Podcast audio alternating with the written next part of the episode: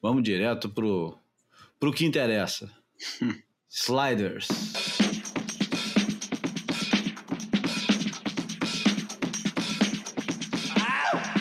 If only I could spot what it is I was meant to be endorsing.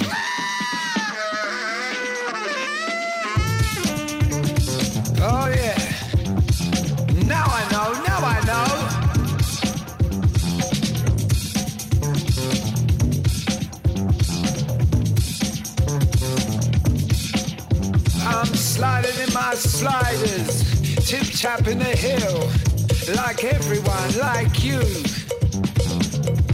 Uncomfortably comfortable. Don't try this at home, maybe I'm a conspiracy, all eyes wearing stories.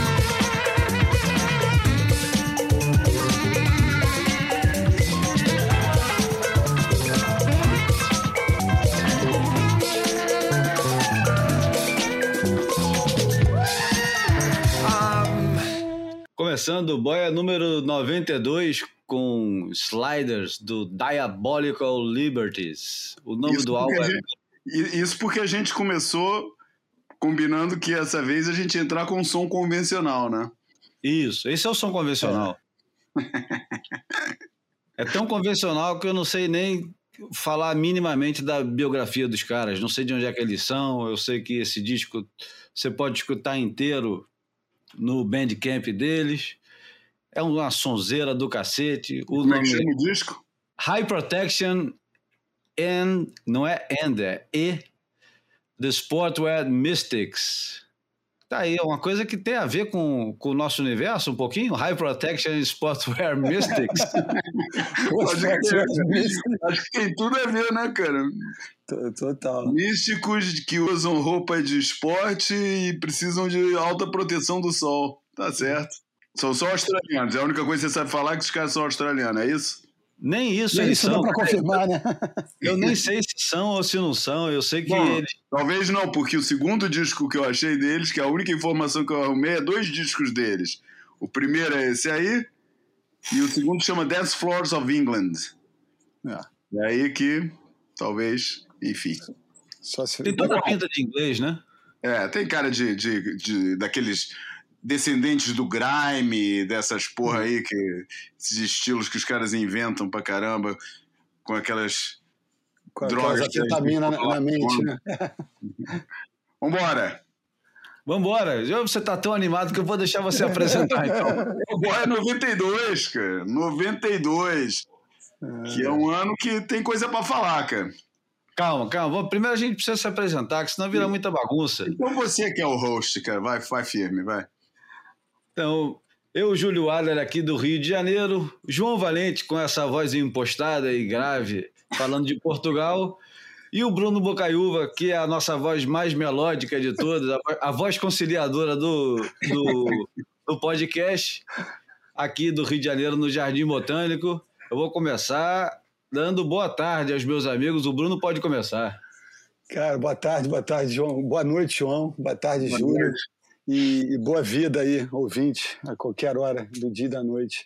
92, né? O que dizer de 92?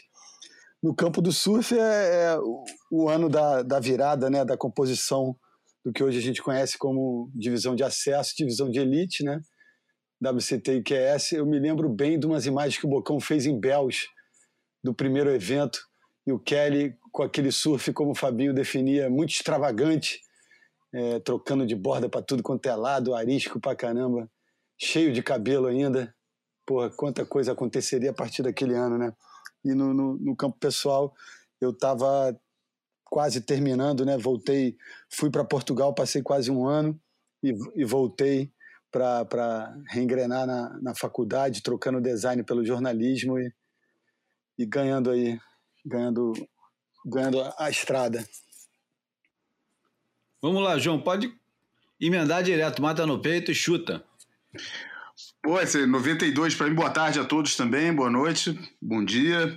Hora que nos escutarem. É um prazer que vocês escutem. É... Pô, 92 foi talvez um dos campeonatos mais loucos. Eu- a a memória mais forte para mim talvez seja um dos campeonatos mais loucos que eu vivi.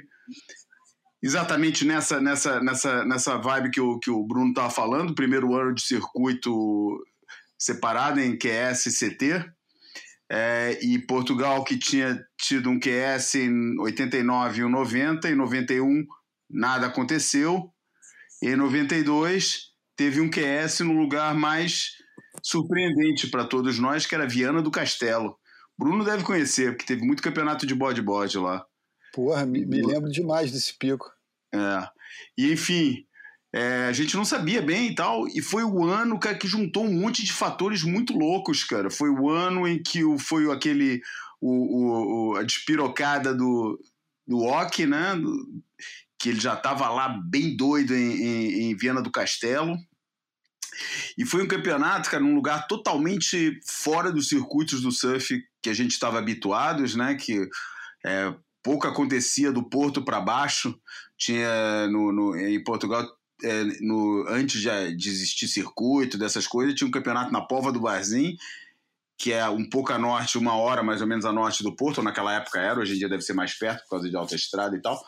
É, mas Viana do Castelo, apesar de ser sede da federação, o que na época em si já foi um, um, uma surpresa para muita gente, é, de repente aparece com um campeonato e porra, com, com um ambiente totalmente diferente de tudo aquilo. Foi um encontro entre o mundo do surf, que era aquele que ainda estava naquela bem no, no, nos anos 90, por isso talvez os anos de maior deboche no, no circuito nacional, no, circuito mundial, cara, os caras ainda muito louco, não tinha, ainda não tinha virado aquele, tava aqui naquele meio termo entre uns querendo virar atletas, outros ainda totalmente hippies, ficava aquela coisa é, encontrar com o Portugal profundo, cara, com o Portugal dos imigrantes. Em, aquilo aconteceu no verão, eu acho que foi em agosto ou setembro. E é quando os imigrantes, o português imigrante que trabalha na França, Luxemburgo e tal, volta para ver a família nas férias e quer viver ao máximo, mais intensamente a, a, as tradições portuguesas do povo. E daí os caras organizaram uma festa num, num, lugar que é uma festa tradicional que tem lá, que é onde juntam os imigrantes todos, mais os locais e as suas famílias, que é a festa do Santuinho, que é um, um lugar que você paga, na época eu nem lembro quanto é que era, que era em escudos, né, cara? Mas uma miséria, cara. Pagava nada pô, e comia e principalmente bebia até aguentar, né? E o campeonato, os caras, os organizadores do campeonato acharam uma ótima ideia oferecer entradas para o Santuinho para os surfistas todos.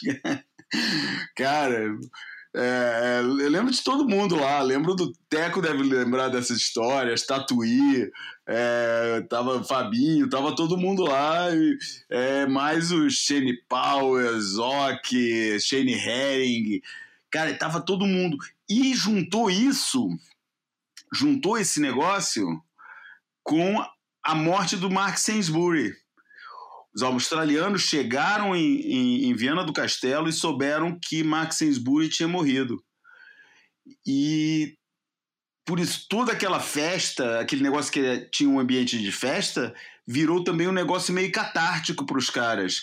Ou seja, parece que é, tinha um significado, a, a, os porres e nego ficar, ficar doidão, tinha um significado maior, cara. Quase que começou logo na porta do hotel, que deu briga na porta do hotel, porque ele começou a brindar pro Max Sainsbury e, e pô, tinha gente chorando, daí o, e gritando e cantando, aquele negócio meio australiano, os, os australianos, mais os portugueses, mais os brasileiros, tudo misturado.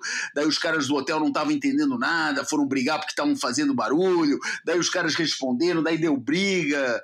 Porra, cara, foi um, um foi um campeonato que do, os cinco dias foram assim, cara. A gente saía toda noite para ir para umas discotecas que eram em Moledo, que é a uma hora de Viana do Castelo, cara.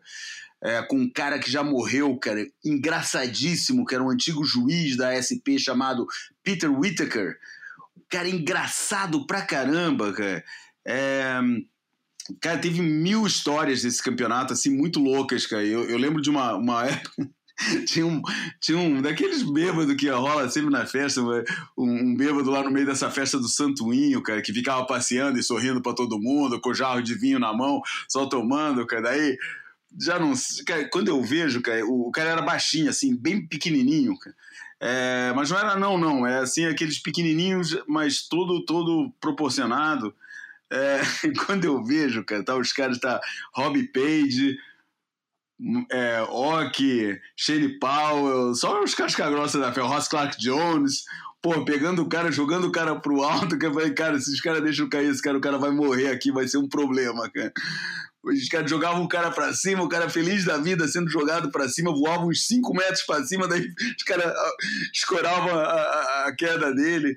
Cara, foi, foi, foi muito engraçado, cara. Foi muito engraçado esse campeonato, mas ao mesmo tempo emocionante, porque tinha todo esse lado da, da, da, da morte do Max Sainsbury. É, foi, um, foi um momento bem vou te falar, catártico, cara, catártico para muita gente, é, assim, um momento assim bem, bem, bem estranho, mas especial. Eu até escrevi há anos atrás um editorial sobre isso é, na, na, na, Surf Portugal. Tem que recuperar esse texto, que foi dos textos que eu gostei mais de, de ler, porque tinha um lado pessoal também, que eu não vou contar agora aqui também, mas que, que acabou funcionando, aquela catarse australiana acabou meio que canalizando a minha própria catarse pessoal.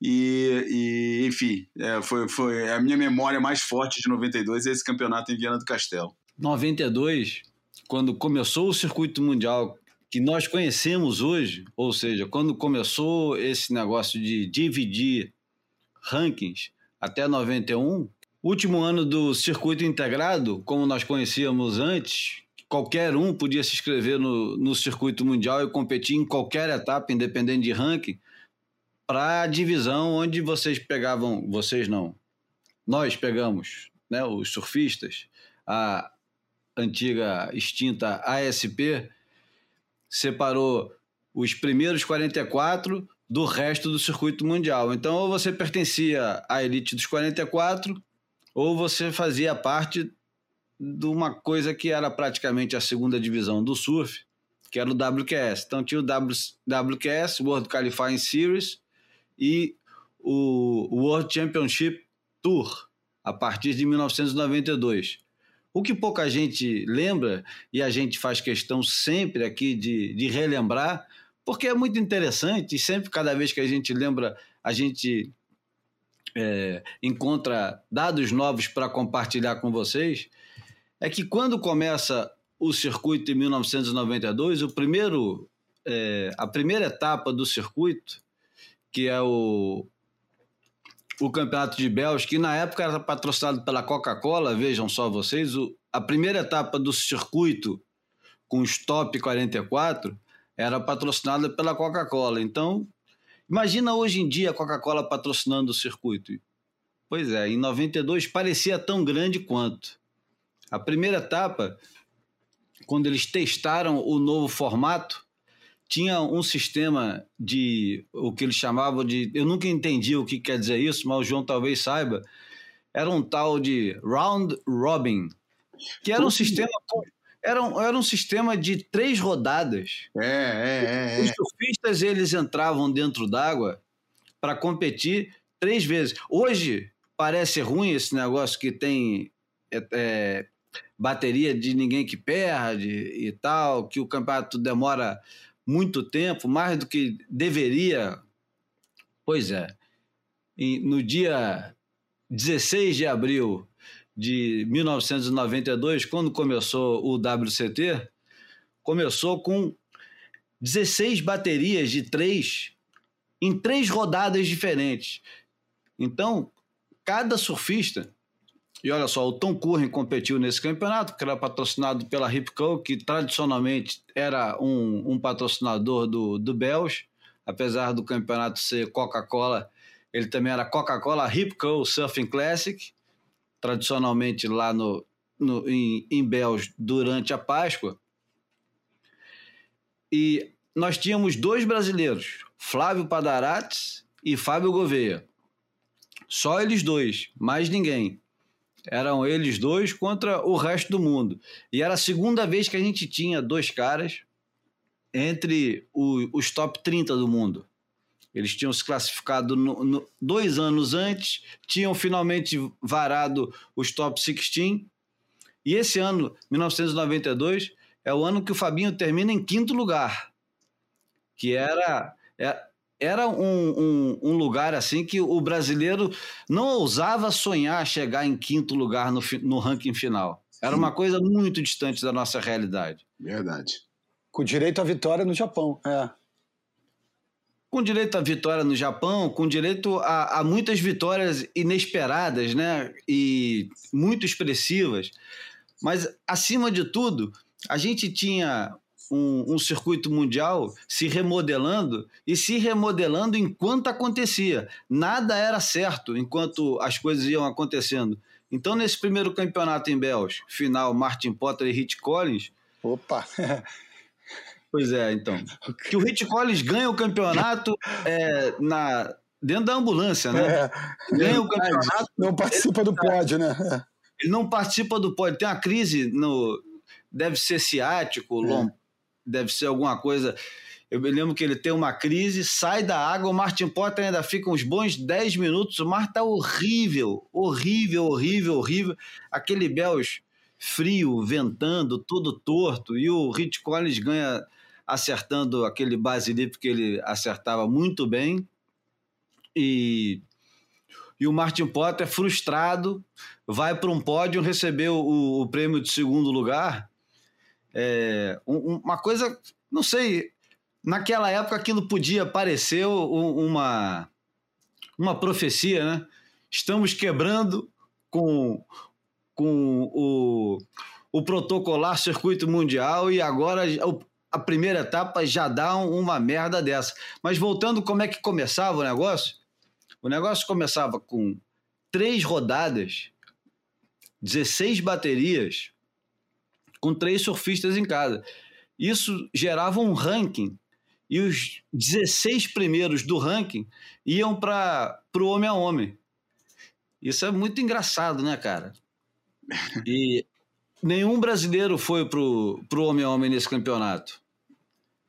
No segundo campeonato, que aí sim é o, o Coke Classic, aquele famoso Coke Classic que todo mundo deve é, ter ouvido falar ou ter visto, e eu falo todo mundo deve, porque nem todo mundo tem 40, 50 anos e vai lembrar disso. Tem muita gente mais nova que agradece da gente contar essas histórias e a gente conta como se fosse ontem e eles escutam como se fosse no século passado, que de fato era. É a final entre o Kelly Slater e o Shane Ehring. É, e essa é final entre o Kelly Slater e o Shane Ehring era uma final que, na época, em 1992, é, era extremamente futurista e denunciava que alguma coisa de diferente estava acontecendo no surf mundial. Estamos falando aqui do início, do início da década de 90. Foi Meriwether, não foi não? Hã? Foi Meriwether, ou não foi? Na Rabin. Na Rabin. Na Rabin, ok, ok, tá. Onde e, o, e o tá Shane, semana que vem. Uhum. E o Shane Ehring ganha do Slater na final surpreendendo a todos, ganha dando aéreo. Dando aéreo, exatamente. Dando aéreo. E o, o negócio, é, é, ele choca o, o establishment né, do, do surf mundial na época, porque era dado como certo que o Slater seria o, o cara a dominar o circuito mundial dali por diante. Não tinha a menor dúvida, todo mundo tinha certeza disso. O Shane Ehring, ele sequer entrava na conversa de, de um candidato ao título. A, e... reação foi quem é esse cara? Eu lembro direitinho. Quem é esse cara que ganhou do Kelly Slater? Não, não apenas quem é esse cara, mas quem é esse cara que ganha do Slater fazendo o surf que o Slater estava trazendo para o circuito mundial, que era o surf de aéreo, não sei o quê. Garrada de rabeta, essas merda todas. É, virou uma resposta automática dos australianos àquela, ao, ao, ao domínio anunciado, né? É. E que durou pouquíssimo, né? Pouquíssimo. Durou pouquíssimo. No ano seguinte, ele foi quarto do mundo nessa temporada aí. No ano seguinte, ele foi número 22. E no, ano, no, no terceiro ano, ele já estava fora. Mas pra o interessante. Nunca mais voltar, né? É. O interessante é que no segundo campeonato também tem três rodadas, com 16 baterias, três surfistas cada, ranking de novo.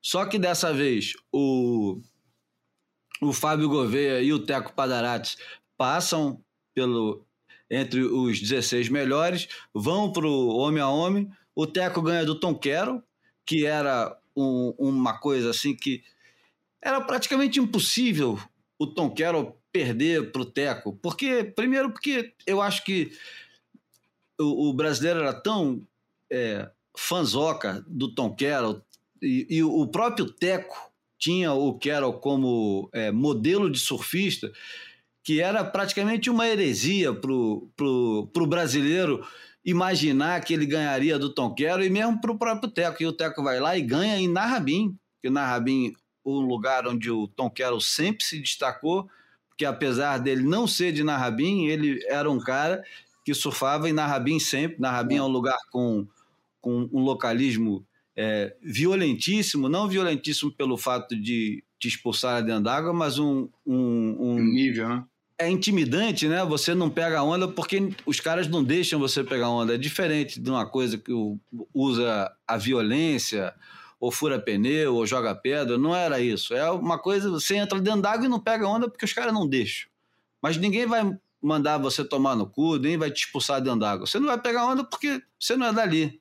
E pronto e o, o pau come. Bom, mas enfim, o, o Tom Carroll perde pro, pro Flávio Padarates e o. E o Fabinho o, ganha o do, Fabinho do, seu ganha freguês. Do... ganha do seu freguês. Isso, e o Fabinho ganha do Matt Roy. E os dois vão para a quarta de final, que já era uma coisa fenomenal. E logo no segundo campeonato, o Fabinho perde para o Demi Hardman por muito pouco o Demi Hardman era o campeão mundial, ele foi campeão mundial em 91, e o, o Flávio Padarates perde para o Dave McCauley. O, os dois perdem, respectivamente, para o Kelly Slater e para o Shane Ehring. E no terceiro campeonato daquele ano, os caras falam: não, isso é muita burrice, vamos parar de fazer esse negócio de três rodadas, que senão os campeonatos vão demorar um mês para acontecer. e aí, finalmente, o, o campeonato vai para para África do Sul, você vê o desenho do, do circuito mundial começava em abril na, na Austrália, tinha Bells, depois tinha o Coco e Narrabin, depois ia direto para Gaston 500 na, na África do Sul, Ilhas, Ilha Reunião. João, você quer explicar por que, que a gente fala Ilhas Reunião? Não faço a menor ideia, cara. É. Fran francês é singular, né? Ile de la Réunion, né? Mas, mas, o negócio era tão irritante que uma vez teve uma etapa hum. do circuito europeu. É a primeira vez que teve uma etapa do circuito europeu lá, do EPSA, e foi todo mundo para lá, e claro, deu matéria não só do campeonato, como do free surf, que pô, os caras pegaram altas ondas, e a chamada de capa que a gente fez na Surf Portugal é reunião é uma só. Pô, só tem uma ilha lá, cara. O que, que nego inventa de chamar ilhas reunião, cara? Até hoje não entendi essa parada. Deve ser pra tirar onda, né? Sei lá, não sei, cara. Nunca entendi, cara. Também não faço a menor ideia. Eu sei que no terceiro campeonato, o Sani Garcia ganha do Gary Elkerton no Gaston 500. Depois ele faz mais uma final no em Sanlê, na Ilha Reunião, perde para o Richard Marsh, que é o técnico hoje do Federico Moraes. O... E o Ryan Kelly, né? Pois é. Depois tem o Lacanau Pro, o pessoal sai da Ilha Reunião, vai para a Europa. Sai da colônia para a metrópole. Isso. Vai, vai para. Não chega a ser a metrópole, né? Lacanau, é. chamar de metrópole, mas enfim. Sai, sai da colônia para o império, né? É, isso. E aí o Kelly Slater faz uma final com. Eu tô até esquecendo de falar do, dos brasileiros, né? Uhum. No Gunston 500, o melhor brasileiro, deixa eu ver aqui quem é. O Bruno lembra essas coisas de cabeça. Eu Pô, tenho que ler. Não, Sem eu, ler, eu não, eu, não passo daqui. Eu acho que nessa não, ninguém chegou nas oitavas, não. É, o Fabinho perde pro Noel Ram, que era um surfista sul-africano que surfava muito bonitinho, mas não passava. Curren, cara. Era um curren sem graça. É. Ele não passava disso, né? É um moreninho, o... né? bem moreninho mesmo. E o Teco perdeu para o Michael Romels. Depois, no, na Ilha Reunião, quem perde para quem? Deixa eu ver. O, O Teco perde apertado para o Glenn Winton. E o Fábio Gouveia. Deu altas ondas nesse campeonato, cara. Porra, foi um negócio absurdo Porra. de onda. Salou é demais, cara. Adoro aquela onda. E hoje em dia ninguém. É proibido pegar onda é, lá, né? É, os tubarões dominam, né? A ilha inteira é proibido pegar onda. A ilha inteira.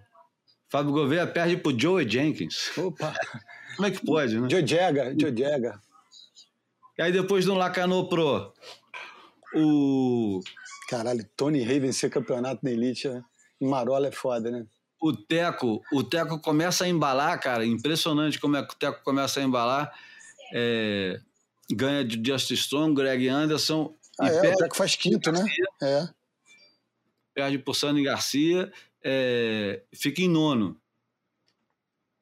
Já o Gouveia não, o Gouveia ele sai atropelando todo mundo, ganha do Graham Wilson, ganha do Shane Ehring e só perde pro Kelly Slater nas quartas de final. Vamos para frente, depois tem Rossegor, Rossegor a final, é, finalmente é a final entre o Gary Elkerton e o Kelly Slater, que é a primeira vitória do Kelly Slater, a primeira vitória do uhum. Kelly Slater no circuito é, é, dividido, né? É. Circuito dividido. É. Gary Elkerton ficou injuriado com isso, cara. Ele não queria perder de jeito nenhum. É Porra, igual. O, é muito parecido com a história do, do, do Andrada com o milésimo gol do Pelé. Ele não queria de jeito nenhum levar aquele gol do Pelé, porque ele sabia que o goleiro do Vasco, que leva o gol de pênalti do Pelé, ele fica furioso porque ele não queria ser lembrado como goleiro que, que levou o milésimo gol do Pelé. É. Do mesmo jeito que o Gary Elkerton não queria ser lembrado pelo cara que é, perdeu no primeiro título do Kelly Slater. Engraçado, né? A, a, a consciência que os caras têm do que está acontecendo enquanto está acontecendo, né? É, louco. E, e Biarritz que não rolou por conta de falta de onda, né? Biarritz... Biarritz todo mundo termina empatado em quinto. É. O Gouveia perde apertadíssimo para o Rob Ben nas oitavas. E o Teco perde para o Derek Rowe também apertadíssimo.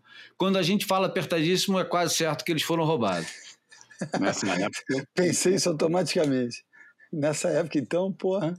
Os caras saem. Os caras né, os caras estavam surfando de um jeito. Teco e Fabinho, Teco principalmente, talvez estavam surfando de um jeito bem diferente desse, é. dessa galera toda dos mais antigos. Eles estavam totalmente alinhados com a geração do, do dos momentos e dessa turma é. toda. Estavam e numa época em que hoje parece banal a gente falar disso, mas na época era espontânea a coisa, cara. Não era fácil chegar, é, é, tá alinhado com essa geração. Essa galera tava.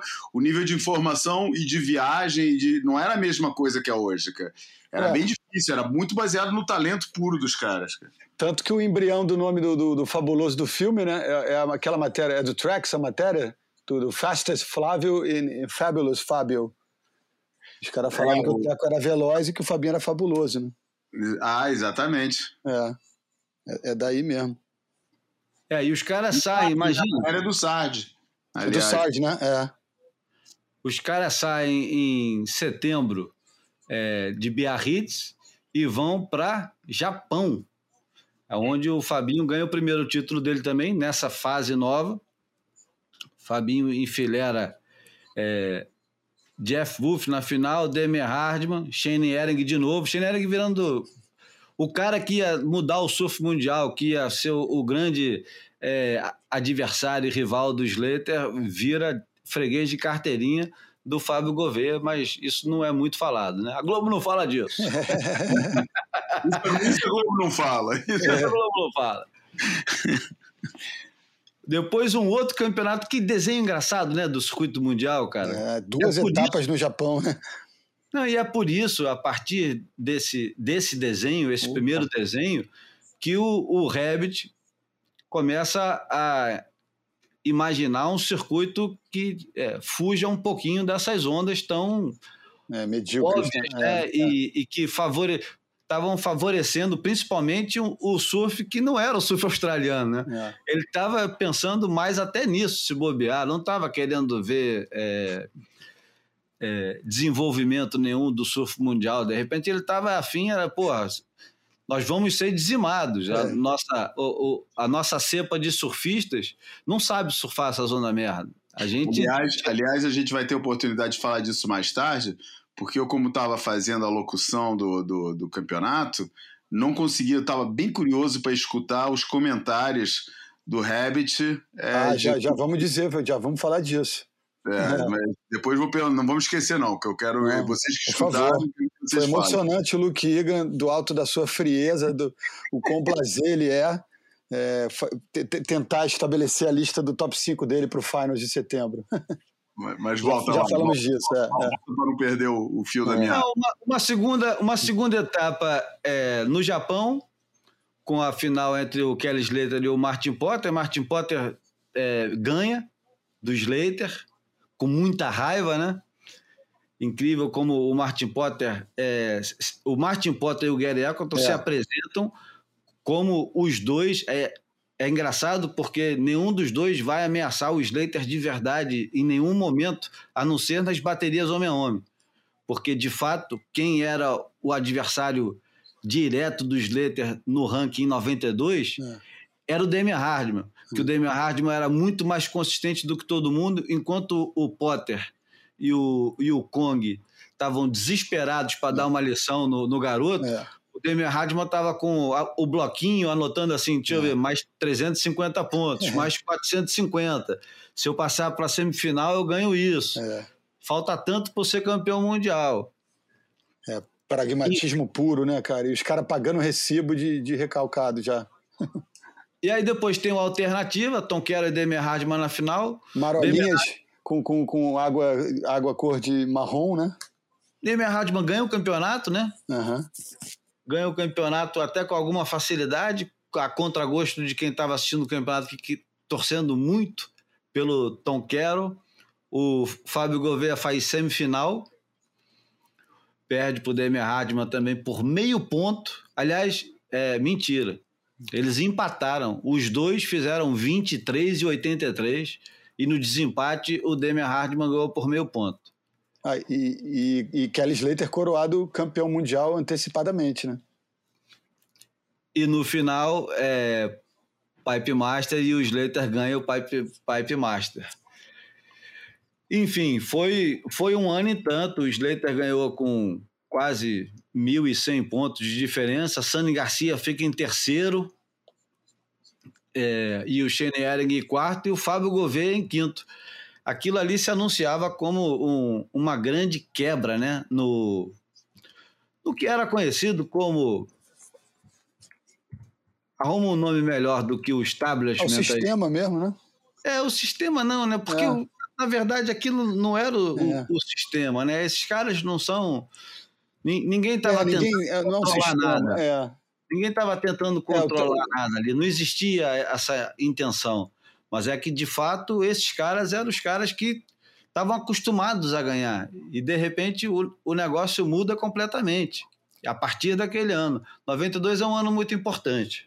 E no meio disso tudo, só recontextualizando com a história que eu estava contando, já que a gente está contando as histórias que muita gente que nos ouve gosta de, de ouvir, quando eu estava falando que, quando eu falei sobre a proposta de Viana do Castelo, que foi o ano da despirocada geral do hockey, para quem não sabe, né? O hockey tinha surgiu com uma grande esperança australiana nos anos 80, depois daquelas rivalidades que ocorrem, ainda na primeira metade dos anos 80. Depois ele ficou assim, um, um, vai, não vai, ali se segurando, fazendo uma ou outra performance, mas foi decaindo aos poucos até que ele sumiu. Ele foi assim um dos primeiros casos de, de ah, vou sair do tour porque porque não estou aguentando. é, perdeu o pai no meio da história também. perdeu o pai no meio da história, estava ganhando uma fortuna do, da Billabong e, e começou a, é, e foi um pouquinho aquele caso, aquele um daqueles casos de too much too soon e, e a gente sabe que ele gostava, né, da- da- das brincadeiras e sumiu. E daí 92 foi o ano que ele estava tentando voltar, né? Então estava tendo que correr WQS, por isso é que ele foi parar lá em Viena do Castelo. Acontece que lá em Viena do Castelo, que ele estava muito louco lá nas festas todas, doidaço. Ficamos sabendo que depois ele foi lá para foi para a França. No meio do campeonato na França, ele inventou de. Foi pegar onda no final de tarde. Daí até hoje não entendi por que ele inventou de enterrar as pranchas na areia para pegar as pranchas no dia seguinte. E de manhã, as praias francesas, principalmente lá em Lacanau, toda manhã passa aqueles tratores, né, para alisar a areia, para limpar a areia. E, porra, é claro que as, os tratores passaram em cima das pranchas, ele ficou sem prancha, né? Daí ficou o resto da perna, daí foi correr circuito europeu. Todo mundo queria pegar o, a, o walk na bateria no circuito europeu, o cara era mó mamata. Pô, todo mundo ganhava dele. E. e... Tava profundamente deprimido, chorava tava igual a criança. Deprimido, tava. Caralho. Isso, tava, pô, perdido. Aí batia na casa do, do, do, do dono da Puca chorando. Pô, tem mil histórias do Ock nessa época e depois disso ele sumiu e só foi voltar em, em 97. É. Bom, é... vamos vir pro presente? Não, mas deixa eu só lembrar rapidinho. É, você ia falar, eu queria falar de como foi a, a coletiva de imprensa do Kelly Slater campeão mundial antecipado, cara. É, Fala. É, a gente é, né, vê o surf hoje com esses palanques faraônicos e com essa infraestrutura enorme é, e pelo menos um seleto grupo dos primeiros, né, dos cachorros grandes, ganhando muito bem com as pranchas que parecem né, carros e uniformes de piloto de Fórmula 1. É, cara, um, um, quartinho daquele, porra, cheio de alumínio, cheio de, de, de lona branca, porra, nas costas do palanque, com meia dúzia de cadeiras, pouquíssima gente e, e um garoto ali surpreendido é, de estar tá, tá sendo coroado campeão do mundo. Acho que o Quero participou da coletiva também, teve uma coisa meio Quicksilver envolvida e tal. E, porra, é, é, é muito despretensiosa a ação e, e enfim, e, e, muito singelo também o ambiente, né? É, isso, isso tem bem gravado na minha memória. Muito pouca gente e muito pouca badalação em torno da, daquele pequeno evento. É isso que me vem à memória. Para mim, ainda tem mais um, um, um fato que é extremamente sentimental de 1992, porque 92 estreou o, Os Imperdoáveis, que é. Eu acho que é o meu filme predileto, é o filme que eu sei as falas de cor. Quem não assistiu, The Unforgiven, do Clint Eastwood. Uma história. Um, um, um western simples, um, um, um filme que podia ser um filme completamente esquecido, mas é feito de uma maneira magistral pelo Clint Eastwood, que já foi prefeito de uma cidade na Califórnia, onde ele mora até hoje, Carmel. Vocês já foram em Carmel? Nunca fui, cara. Queria muito, mas disseram que virou meio, meio de bonequinha demais, né? Que, que tem outros sítios com, com, com aquele astral que Carmel tinha no passado ainda intacto. Carmel virou meio para inglês ver um pouco, me falaram. Bom, era isso. Isso só para falar de 1992, sem citar nenhum disco de 1992, nenhum hit de 1992. Aliás, o Miguel Pedreira, nosso ouvinte e querido amigo, mandou uma lista de, de discos que foram lançados em 91 que a gente esqueceu de falar. Meu Deus! E a lista é mesmo de arrepiar. Até porque Nevermind está dentro dela, né? Provavelmente. Nevermind e o disco do o primeiro disco do Pearl Jam e mais uma cacetada de coisas. Foi um, uma, é uma boa safra. Ah, então, então, então, desculpa, Júlio, deixa eu fazer mais uma lembrança, bicho. É, eu, eu, tava, eu fui convidado a, a assistir uma edição é, que eu estava buscando um estágio para fazer em 92, no início de 92, e, e, e acabei trombando com, com o Bocão editando o programa Umbac. Eu fui visitar, fui visitar aquele estúdio lá do João Mendes, em Laranjeiras, e me deixaram entrar. O Bocão já me conhecia de, da, da, água, da, das águas da vida, é, me deixou entrar, conversou comigo e falou: Cara, a gente está aqui fazendo uma matéria que é, era o tricampeonato, do, assim, no começo de 92, alusivo ao tricampeonato do Pipe Masters do, do Tom Quero, que em 91 foi o, o último dos três títulos dele lá. E, cara, não é que o cara lá para as tantas fala, pô, cara, eu tava precisando era de uma música para embalar esse, essa matéria, e eu tava com a mochilinha. E eu, pô, por acaso, eu falei, ó, eu tô com uma mochila aqui, eu tenho alguns CDs, eu tenho uma banda aqui que a galera ainda não conhece bem aqui no Brasil, mas que parece que vai estourar e tem, tem tudo a ver com, com, com onda pesada mesmo. E eu, eu tirei da mochila o Nevermind, entre outros CDs, e ele ouviu na primeira, porra, na primeira música, ele falou, meu irmão, perfeito porque eu estava imaginando peso, acidez, é, crueza, enfim. E aí é, a gente botou três músicas do Nirvana naquela matéria e, e foi ali naquele dia que ele me convidou para, enfim, que você quer me deu uma carona e perguntou se eu queria fazer um estágio com eles e aqui estou nessa nesta bodega ou algo parecido até hoje, né? Enfim. Muitas fazer... histórias, né, Bruno? Muitas histórias. Muitas histórias. Mas essa foi inevitável, desculpa aí. Não, é excelente. eu, eu acho que não tem nenhum lugar onde você vai investir. Deixa eu ver quanto é que tem. 42 minutos e nem falamos do campeonato. do campeonato. Estamos tá 40... todo mundo ávido para ouvir. Os caras devem estar falando assim, né, esses filhos da puta não vão fazer um pó inteiro sem falar da porra do campeonato. Tem outro assunto para falar antes do campeonato, mas não, não vamos falar. depois. Vamos falar depois. Aliás, é, é, bem o típico assunto que a gente vai falar do campeonato e vai esquecer depois de falar. Não, mas esse, vamos supor que esse é o segundo bloco. A gente tem que organizar melhor esse negócio, cara. Senão não vai dar certo. Vamos organizar melhor. O último boia teve duas horas é. e, e teve. Você sabe que quanto maior o, o a boia ou o boia, mais ouvintes é, nós temos. O, os boias agora aumentaram a, a audiência bem razoável. Perdeu o título de, de, de podcast menos escutado. Por quê, hein? Não, não vai, não vai me falar que a gente perdeu esse título. Não, nós somos os menos escutados e os ah, mais ouvidos. Ok, exatamente. Bom, o campeonato acabou. O campeonato acabou. Pô, é um, é um, é um saco pensar nisso. Para mim, acabou sexta-feira, ah. sábado de madrugada, sábado de manhã, 8 da manhã. Oito não. É, pra, pra gente acabou na madrugada de sexta para sábado, é isso, né? É, é exatamente, sexta é. para sábado. Aqui no Brasil, é.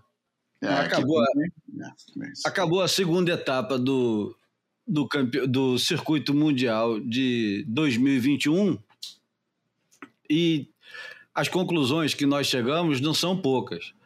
A primeira delas, talvez a mais interessante, é que o, o Medina não sai do, de uma final desde 2019, né? É, de Portugal, né? É. Não, por, não, 2020, não, 2019. 19.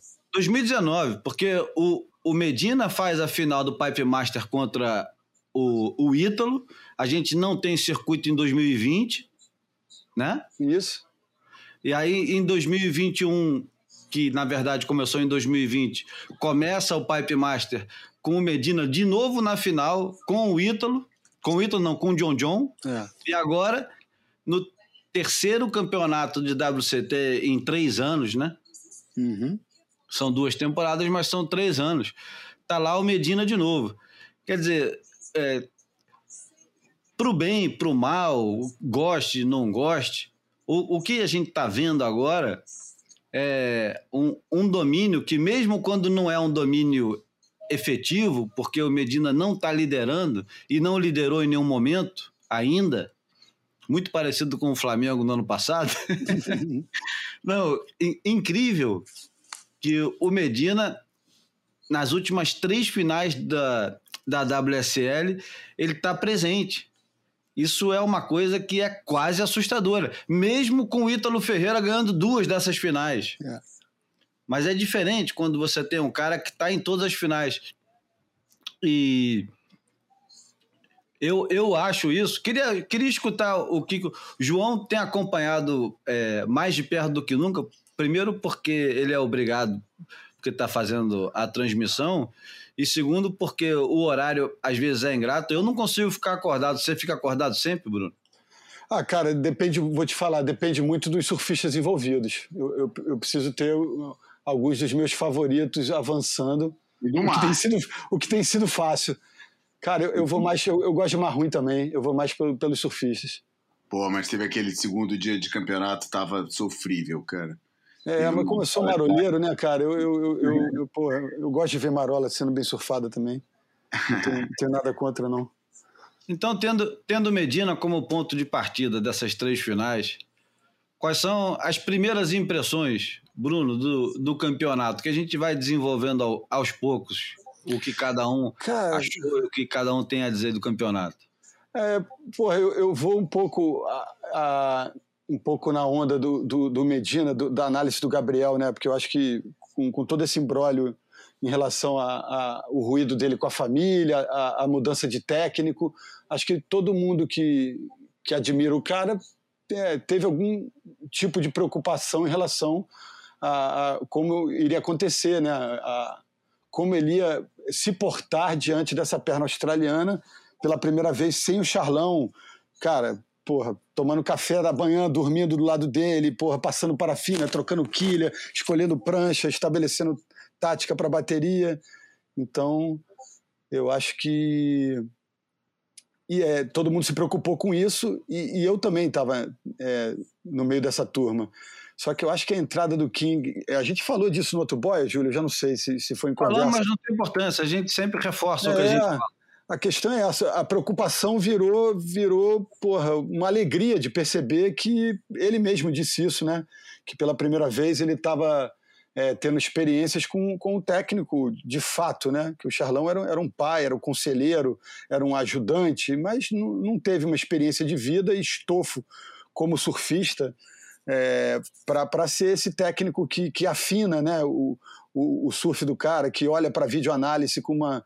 É, e, e, tem, e, tem, a entregar para o cara é, críticas na, na, construção de uma evolução do surfista. Né? Então, é, eu fiquei feliz disso, de perceber que o Medina ainda pode evoluir muito e agora trabalhando com um técnico é, de ponta ainda mais um, um, australiano que tem, assim, tem um pouco do choque cultural, mas também tem é, a bagagem de uma outra visão de mundo, enfim, eu acho que eu fiquei su positivamente surpreso com o que pode acontecer dessa, dessa relação do, do Gabriel Medina com o Andy King, e eu acho que o mundo inteiro, to, todos os adversários dele devem ter ficado com uma pontinha de preocupação de que esse cara tão, tão poderoso pode se transformar é, num surfista ainda mais letal, se é que é possível. Né? Então, e, e, outra coisa que eu queria, queria, falar, talvez eu possa me debruçar melhor no, depois que se tiver uma rodada, vocês falando, que eu não gosto de pegar a palavra por tanto tempo, mas eu me encantei e me emocionei muito com a saída d'água do Gabriel e o Adriano conversando juntos, cara. A, a troca de olhares, o, o, o, afeto, o carinho, sabe? A, a, o reconhecimento, a admiração de um para com o outro, cara porque puta, é, eu, eu, falei disso outro dia num vídeo, né? O, o Gabriel é ele, ele é mais é, criatura do, do Adriano pela, pela cronologia, mas pelo poder, pelo talento dele e por ele ter conquistado o título mundial primeiro, ele é meio criador daquela fagulha, daquela centelha, daquela chama que, o, que, o, que o Adriano é, usou para conquistar o título mundial dele no ano seguinte, né? Eu acho que a gente tem que sempre lembrar que quando o Gabriel foi campeão, o Adriano estava lesionado, com o pé para cima, assistindo o Pipe Masters de 2014, é, sem saber como ele voltaria, se ele voltaria para o circuito mundial. Então acho que eles meio que se, é, se alimentam um do outro com, com, com, com, com as conquistas um de, do outro, e ali eu acho que eles tiveram um momento de, de trocar um pouco, é, de conversar e de, enfim, o, os olhares entre eles, eu acho que é, é, me emocionaram ali, a troca de olhar. O, o próprio Adriano é. já falou isso mais de uma vez, porque o, no, no primeiro momento ele ficou devastado, porque ele queria ser o primeiro Isso. brasileiro campeão mundial. Isso. Só que o, o Gabriel, ao vencer, ao mostrar que era possível, deixou a coisa mais simples para Adriano. Tanto É. que o Adriano faz em seguida, né? Uhum. não dá nem tempo de, de, de mastigar muito, né? Ele, ele olha aquele negócio e fala: caramba, então afinal de contas não era aquele bicho sete cabeças, né? É. É só fazer mais pontos, né? É. Só que o, o Adriano ele se alimenta disso e dá um passo além, porque ele vai e ganha o Pipe Master, né? Exatamente. Quando ganha o Pipe Master, ele, ele dá ele dá uma espetada e gira lá dentro, né? Fala, olha, Gabriel, faltou isso, mas eu tenho. E o Gabriel, assim como o, o Teco e o Fabinho, logo no início do circuito mundial, tinham esse negócio onde o, o Fabinho ia lá, ganhava um Pro Júnior, o Teco ia lá, ganhava o outro. Ele passava uma bateria, é, passava uma triagem, o outro passava a triagem. Um chegava em quinto, o outro chegava em terceiro. Um chegava, um ganhava, o outro ganhava também. E eles, durante um bom tempo, enquanto tinha só eles dois no circuito, eles se alimentaram dessa rivalidade, que era uma rivalidade sadia e, e silenciosa, porque apesar de todo mundo saber que ela existia, não era uma coisa assim que o que era conversada, né? Mesmo porque eu acho que a nossa imprensa na época era um bocado tímida para falar esse tipo de coisa. Queria mais celebrar e do que ficar analisando muito o que acontecia entre é. os dois. Né? É. E, e engraçado, porque 2014, 2015, 2016, até ali 2018, eu acho que o, o Teco e o Fabinho do circuito é o, o Gabriel e o Adriano, porque todo o resto estava muito abaixo, né? É. Mesmo que beliscasse um pouquinho, terceiro e tal, o Felipe Toledo, mas não estavam na conversa, porque quando chegava em chopo, chegava em pipe, chegava em feed, você podia confiar no Adriano para ter um resultado, no Gabriel para ter um resultado contra qualquer um, John John, é. Slater, contra qualquer um. Mesmo o Adriano mais limitado. Mas o Adriano limitado, com poder de fogo enorme e com um, um lado que pode parecer é, um pouco ingênuo dizer isso, mas o psicológico do Adriano é tão forte o, a, o poder mental dele de, de se, se blindar e de concentrar naquele negócio como ele é o, o, o macho dominante da, daquela disputa, deixava ele praticamente um, um, um competidor à parte. Várias vezes a gente achava que o Adriano ia ser devorado numa bateria por um cara superior naquelas condições, o Adriano ia lá e destruía o cara. A, a gente viu o Adriano ganhar um campeonato Western Austrália que ninguém viu acontecer antes. Ninguém falou assim, pô, o Adriano nessa condição é o melhor do mundo, fácil. Não, ele foi lá e ganhou de todo mundo, cara. Numa condição que não era dele. Ele transformou aquela condição numa condição favorável a ele durante o campeonato. Ah, eu vou, eu vou parecer escroto agora, hein, cara.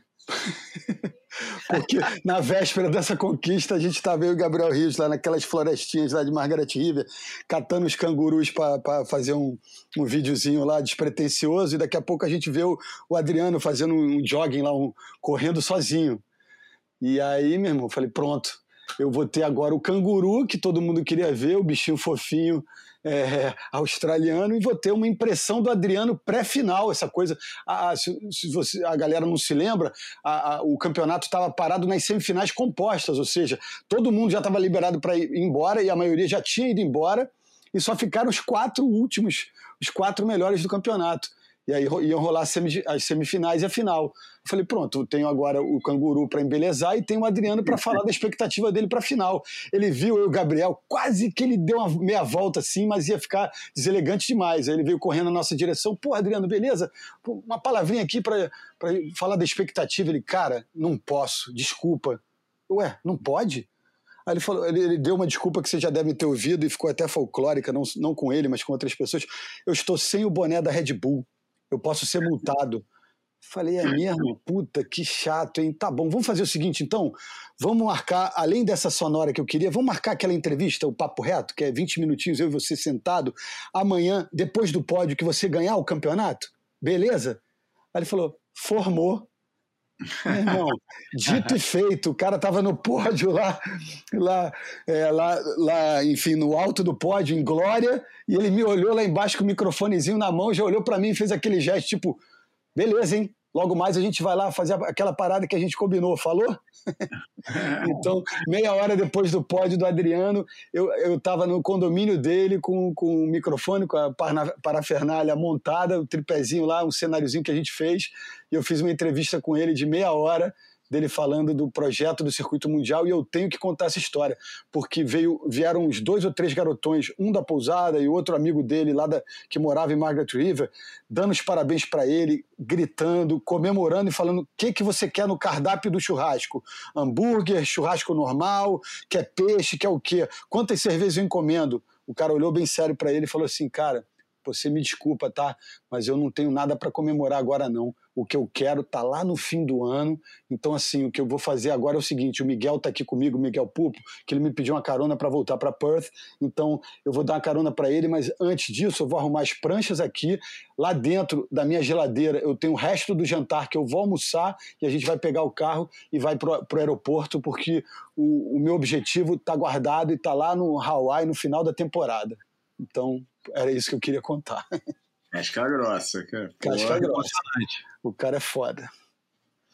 João, quem foi o personagem do campeonato? Foi a Carissa Amor?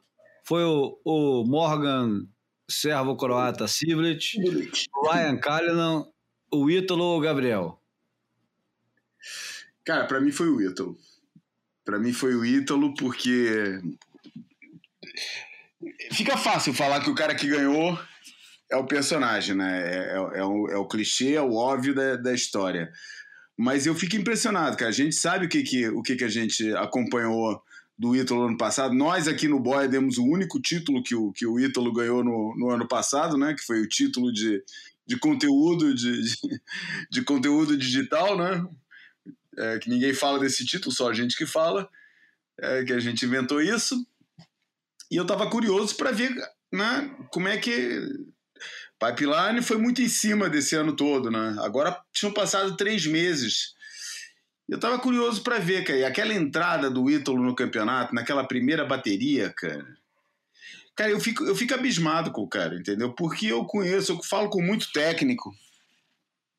E, e técnico não só de surf, mas de outros esportes, cara. E todos eles falam da importância da gestão do, do, do pico de energia, entendeu? Para não que, que, que, pô, que nem tem que fazer essa gestão porque porque pode, pode chegar no, no, no chegar no auge da, da, da, da, performance antes da hora, pode chegar depois de esvaziar e, e, e acabar perdendo na hora que interessa.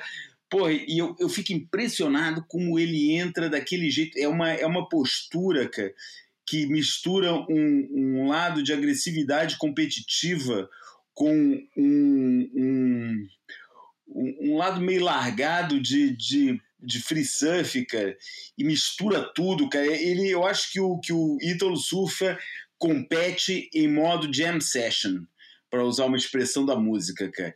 Ele vai pra pô, eu quero fazer uma jam, não, não, não quero tocar canção aqui, não eu quero solar, cara, entendeu? Eu quero solar.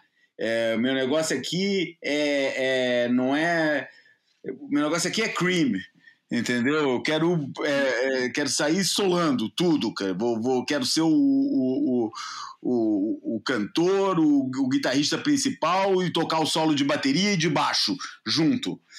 E, e, ele faz isso em todas as baterias, cara. Ele não mudou a postura dele em nenhuma bateria, cara foi um negócio impressionante. Eu falando, caramba, será que diante da, da, da frieza do, do, do, Gabriel ele vai, ele vai ele vai quebrar, principalmente depois daquele aéreo que para mim foi um momento de, de, de, de, performance do campeonato, foi o aéreo do, do Gabriel na, na, na semifinal.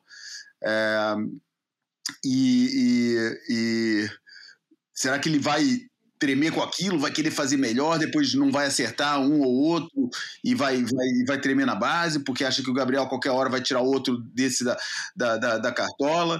E, e, nada, cara, nada. O cara vai naquele ritmo. E, e, o curioso é que eu achei que, apesar de. Eu, eu, eu, simpatizo muito com ele, eu acho que ele é um surfista de surfista, que eu, eu, eu, eu, eu eu gosto muito do jeito como ele é apaixonado por pegar onda, o jeito que ele, pô, tanto tá, aparece se divertindo, pulando de um murinho para pegar uma onda de 30 centímetros, não sei aonde, e depois vai vai vai vai pegar Nazaré grande e, pô, e faz toin, faz. Porra, o cara. É, é, eu até falei na, na transmissão, me lembrou um, um, uma. O, o uma gravação. A gente fala, eu acho que eu falei disso no último Boia, cara. Será, cara? Ou eu tô Acho confundindo? Ou foi, no, ou, foi no, ou foi no nosso papo, foi na nossa conversa de, de, de Clubhouse? Acho que foi na conversa de Clubhouse. Ah, pode ser. É, que eu falei que, que, que teve uma entrevista com, no, no Series Fashion com o Bob Burnquist e o filho do Lobo estava lá assistindo, skatista, né? Que daí o Júlio chamou o moleque para pra, de 12 anos, né, mais ou menos, na época, para assistir a entrevista, para estar tá lá com eles durante a entrevista com o Bob Burnquist. Aí falou: Pô, Rafa, quer fazer uma pergunta pro Bob? Ele falou: Pô, o que, que você gosta mais? De street, é, mega rampa ou, ou vertical? E a resposta do Bob foi: pô, para mim, estando em cima do meu skate, tá bom. É, e eu acho que o, que o Ítalo tem um pouco esse lado, cara. Porra, pegando onda, estando dentro d'água, para ele tá bom. Seja fazendo o que for, cara. E eu gosto muito desse, desse lado dele. E, e, e eu acho que, apesar dessa simpatia toda, desse negócio, eu senti pela primeira vez nas entrevistas pós-bateria e tal, um lado mais eu não vou falar maquiavélico, mas mais matador dele. É, eu acho que antigamente ele parecia que fazia aquilo um pouco porque estava se divertindo fazendo aquilo. Não que ele não se divirta, mas eu achei que ele revelou nas entrevistas algo mais misterioso. Parece que, que sabe, quando você fala que tem o, tem o matador atrás do, do, do, do sorriso, eu esse ano senti isso mais forte do que, do que em anos passados de repente com o contraste da, da nova, revela, da, da, da nova revela, é, revelação da, do, do, Gabriel Gente Boa nas entrevistas, falador, eloquente, é, simpático, que, que era um lado assim que não surgia muito, né? As entrevistas do Gabriel eram assim meio sempre monocórdicas, sem muito, sem revelar muito, e aqui ele estava amarradão dando entrevista, pareceu, sabe, um moleque mais feliz do que eu vi nos outros anos. É, e, e tranquilo, mais relaxado, sabe? Bem. Me pareceu um cara bem, bem integrado na coisa toda. No, no e, e o Ítalo, por outro lado, me, me pareceu meio misterioso, meio tipo, pô, tô aqui, tô aqui, sou aquele cara, aquele cara legal, sorridente, amarradão e tal, mas é, eu olhava para ele e via, porra, eu, eu, eu tô aqui para ganhar de novo sem parar, cara, eu não quero parar de ganhar, cara. E, e, e isso para mim me fez, isso, a vitória, as performances, o jeito como ele, sabe, eu tava louco para aquela final, tá com aqueles quebra-cocos de novo, cara. Quando eu via o Mar, que o Mar tinha subido, eu achei que, que ia ter aqueles quebra-cocos loucos, cara, porque ele tava impossível ali, cara. O cara tava um negócio, porra, é, é onde, onde todo mundo, onde muita gente é, é, pulou da prancha antes de, antes de chegar na base. Porra, ele se jogava com tudo, cara. Porra, eu, ficava, eu fico impressionado com a, com a energia dele. E, e perguntou só para responder essa pergunta, né? Para mim foi o personagem do campeonato, cara. não tem a menor dúvida. Porra. Né? O Michael Siverich foi legal, a novidade e tal, pô, mas eu achei o surf dele super convencional, bonito e tal, forte, umas viradas bonitas na borda e tal, mas é, enfim, pô, quando você bota um, um, Gabriel, quando você bota um Ítalo, parece que os caras estão num patamar. E parece não. Os caras estão num patamar diferente, cara. Como diria Bruno Henrique, né? Outro patamar. É, eu, eu, eu também achei que o, o outro patamar desse campeonato foi é, sem, sem comparação com os homens nem nada, mas a, a Carissa Amor dominou o campeonato de um jeito que nenhum homem domina há muito tempo, né? A gente não tinha entrado ainda no, na, na prova feminina, mas. Sim, sim, mas eu tô falando de, de maneira geral. É.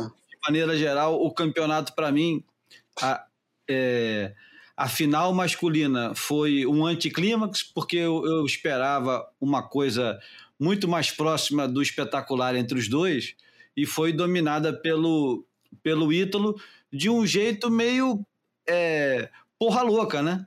Porque uma coisa que nós não conversamos ainda é que diante de um, de um universo tão cercado de, de proteções a, aos surfistas, você tem assessor, você tem técnico, tem os pais, tem um monte de coisa em volta de cada surfista, e principalmente em volta dos principais surfistas, e me parece que o Ítalo ele está completamente desarmado. E ele está completamente desarmado porque ele quer ficar desarmado. Então ele não tem técnico. Ele não tem aparente. Eu sei que o Ader Oliveira agora foi contratado para é, produzir os conteúdos que Do a marca. Instituto, né? É, a marca que ele que ele está agora é, apadrinhando ou sendo apadrinhado, que é o IF 15, né? Uhum. Que, que eu acho que, mais uma vez, é o que a gente sempre conversa aqui no Boia, que esse controle da narrativa é uma coisa muito delicada e que nunca pode ficar só na mão de quem quer narrar. Uhum. A narrativa ela tem vida própria, então mesmo que você queira é, dizer o tempo todo o que está Hum. acontecendo, É, tem uma versão oficial, né? É. é, você tem que respeitar que existe muita. A gente também respeita que eles queiram fazer isso, Uhum. mas me parece muito ingênuo é, que agora o, o- o campeão mundial tenha uma assessoria publicando. Uhum. Não, não é mais informando a quem precisa, mas como se fosse a sua própria mesmo, o seu próprio meio né? É. de, de comunicação. É, é pretencioso e é um bocado ingênuo para mim. Mas, enfim, Mas eu acho que é sinal dos tempos um pouco, né? Eu acho que não é, não é, um, não é um gesto isolado deles, né? Hã? mas ninguém tem isso. É, é verdade, né? Ninguém Isso- tem isso, e é, É. o seguinte: Hum. é, baseado no que ele produz Hum. em- de audiovisual, é uma coisa meio, completamente destacada. Porque o audiovisual que ele produz é, é único, é alegre, é, É. dinâmico, E é onipresente também, né? Já está espelhado em todas as mídias, né? tem personalidade, É. enquanto que o, o- a frieza de um press release escrito por quem quer que seja é uma coisa quase solitária e triste, né, cara? E que não faz o menor sentido em 2021. É. Porque isso já está escrito. E É. não- você não precisa dizer com 16,75 Aham. o atleta É. venceu É. a sua 14 bateria nos últimos 14 campeonatos. É. Cara, é patético isso, cara. É, não, não precisa, não precisa, é completamente dispensável, mas é ótimo porque o nosso amigo Ader é, esteja fazendo esse dinheiro, é bom para ele. Aham. Mas isso era para dizer o quê? Dizer que o, o Ítalo não tem técnico, não tem essa proteção toda que aparentemente cerca boa parte dessa, dessa rapaziada, até pouco tempo atrás protegia o Medina, Aham. a- o próprio John John tem sempre dois ou três. É, é célebre aquele momento na Austrália, há dois anos atrás, quando o Steve Shearer vai entrevistar o John John e faz uma pergunta um pouco mais é, provocadora. Hum. E o Peter King dá uma cotovelada nele, tipo, deixa o moleque em paz. E ele fala: deixa o moleque em paz é o caralho, rapaz. Eu pergunto o que eu quiser pra ele. Você não tem que ficar protegendo ele, não. E os caras quase vão a- às vias de fato. Tudo que é lugar. Em Portugal é a mesma coisa, cara. É, Quando sabia isso não. fica um monte de, de, de mosquinha em volta, cara. Querendo proteger ele, tipo, falando, cara, eu, eu fico olhando para esses caras e falo, esses caras estão pensando, estão falando tão, tão, com, quem? com o Mick Jagger, que é em dia de festival, cara. Porra, cara, o ficha tá ali, pô. Não vou encontrar com ele, vou ver a hora que ele for pegar a onda ali do lado, dentro do lado É. dele, ele dentro d'água. Pô, que, que papo é esse, cara? Os caras ficam, sabe? Eu acho que eles, quando eu vejo as pessoas fazendo assim, acho que elas estão agindo mais pra elas mesmas do que pros caras. É mais quase. Ah, tão mesmo, tão mesmo, João. É, é- é muito tempo de Freud para debater, mas é, o, o. PK, o PK é, é muito paternalista e muito protetor do John John, e, e, assim- e- e sendo assim acaba pagando esses micos, né? Mas então, voltando Não. ao assunto, é, é engraçado, né, que o, o jeito do, do Ítalo competir nesse campeonato foi um jeito que, para quem estava assistindo, ele parecia desprovido de qualquer estratégia. Era parecia que ele entrava dentro d'água para não era para se divertir, porque eu acho que aí também ia ser é, inocência nossa achar que o cara está entrando para se É. divertir. Esse tempo já passou há muito tempo. É lógico que existe estratégia, é lógico que existe uma série de, de pensamentos que vai ali antes, ele deve discutir até com o cara que filma ele ou os caras que acompanham ele.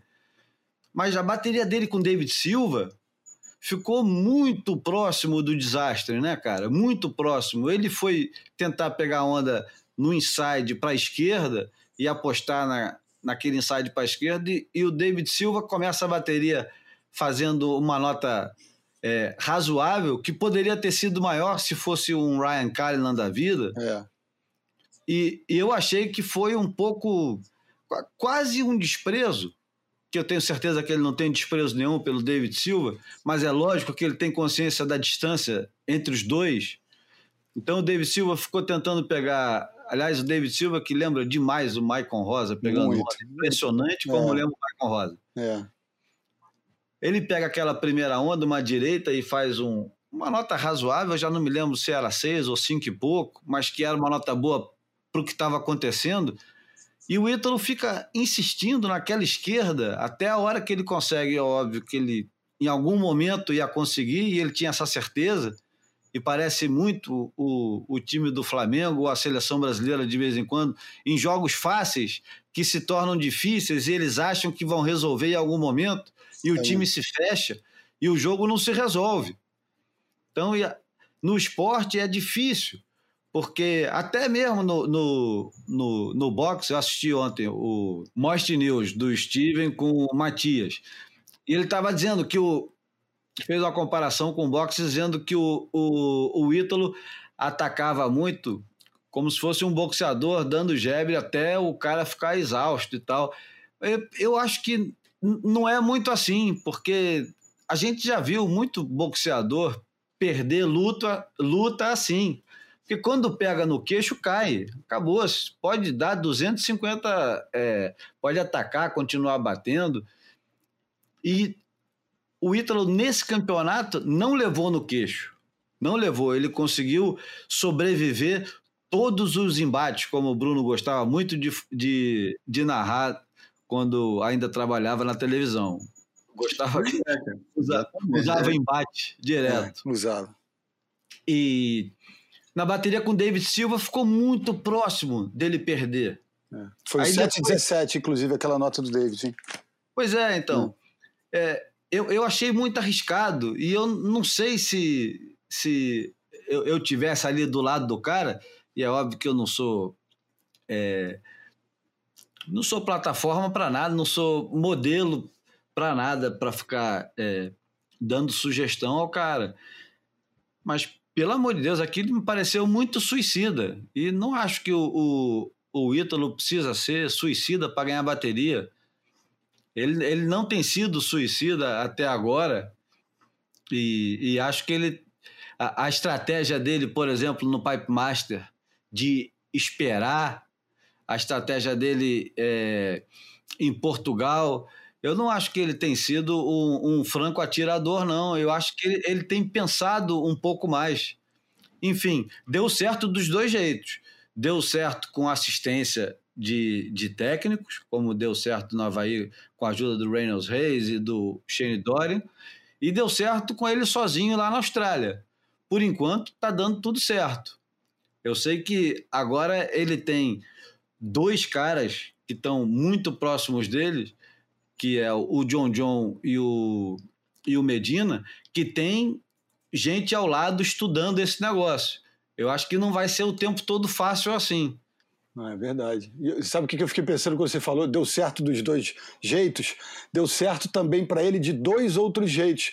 Parecia que tinha horas que ele ia para o base lip e parecia, quando ele, principalmente quando ele ia para aquelas direitas mais no fundo, né, quando a maré estava mais seca, é, e, e, tinha horas que ele ia para o punch de uma manobra só, ficar acelerando para decolar. Deu certo quando ele precisava manobrar e deu certo quando ele precisou é, decolar também. E eu queria trazer é, tra trazer para o debate um, uma coisa que me chamou a atenção, é, que foi, eu acho que na bateria com o Griffin Colapinto, que aliás, como, como pega ajeitado né, os meninos, os dois Colapinto. É, eu acho que o estilo muito polido, muito aprumado, o, o surf dos moleques. Agora, como ficou naquele duelo ali do, do, do Ítalo com o Griffin, uh, eu acho que na última onda, já com a bateria encerrada, com resultado absolutamente sacramentado, se não me engano, o Griffin acaba até em, em combinação, né, precisando de uma combinação para reverter o resultado. É, o, o Ítalo pega um coco daquele e bota para dentro, sabendo que a onda, o tubo não teria porta de saída e sabendo que a bateria estava resolvido resolvida. Então, um dos locutores, que eu não me lembro se foi o Rich Love, do comentarista, foi o Turpel, se foi, enfim, o, o, o Bugs ou, o Ronnie Blake, mas o fato é que um dos caras que estava com o microfone ligado na hora falou: Mas para que isso? Para que tanto? Para que tanta energia? E aí me, me, fez lembrar, mesmo sendo uma situação de condições completamente opostas, mas era um ambiente competitivo da, da, da mesma magnitude, o Bruce Irons, quando tira aquele joga para o inside de Wymack quando ele vence o Ed Aikau de 2004, que ele uhum. vem com desapego e de repente bota para dentro daquele inside de Wymack cocão gigante e sai com a prancha intacta como se nada tivesse acontecendo. E quando o Michael Rowe faz a mesma coisa, os paramédicos tiveram que tirar ele d'água na, na, na é, ali na, na maca, né? Na maca da ambulância. Então, assim, me, me veio à cabeça aquele desapego do Bruce é, quando, quando o, o o Ítalo foi desapegado ali contra o Griffin Colapinto, cara. A, a impressão que dá é que a energia, o vigor físico, somado ao talento dele, é, dão para ele essa confiança para ele meio que nem o Júlio falou. Ele foi um pouco né, nessa bateria que o Júlio falou. Ele, ele trocou de, de, de, de, posicionamento no line-up de uma forma meio um pouco barata tonta ali. Ah, peraí, eu acho que eu vou para lá. Ah, eu vou marcar o cara. Não, agora eu não vou marcar mais o cara. Ele ficou um pouco hesitante porque ele não está precisando de uma, uma estratégia muito, muito definida para vencer todo mundo, porque a energia dele, o surf dele estão falando por si. Mas talvez, agora ouvindo o que o Júlio disse, talvez em alguma hora uma, uma tática um pouquinho mais aprumada, uma tática, um, um desenho prévio pode ajudar ele a se desvencilhar de uma situação que ele ainda não viveu nessa temporada. Eu achei interessante esse aspecto. É isso. É, eu acho que não deve faltar é, ajuda ou é, oferta de ajuda para ele, porque a Billabong é, é, enfim, a Billabong domina aquela área ali. Quando, eu não sei se vocês assistiram, mas o pessoal do End That Swell, o, o, o irmão do Ronnie, né?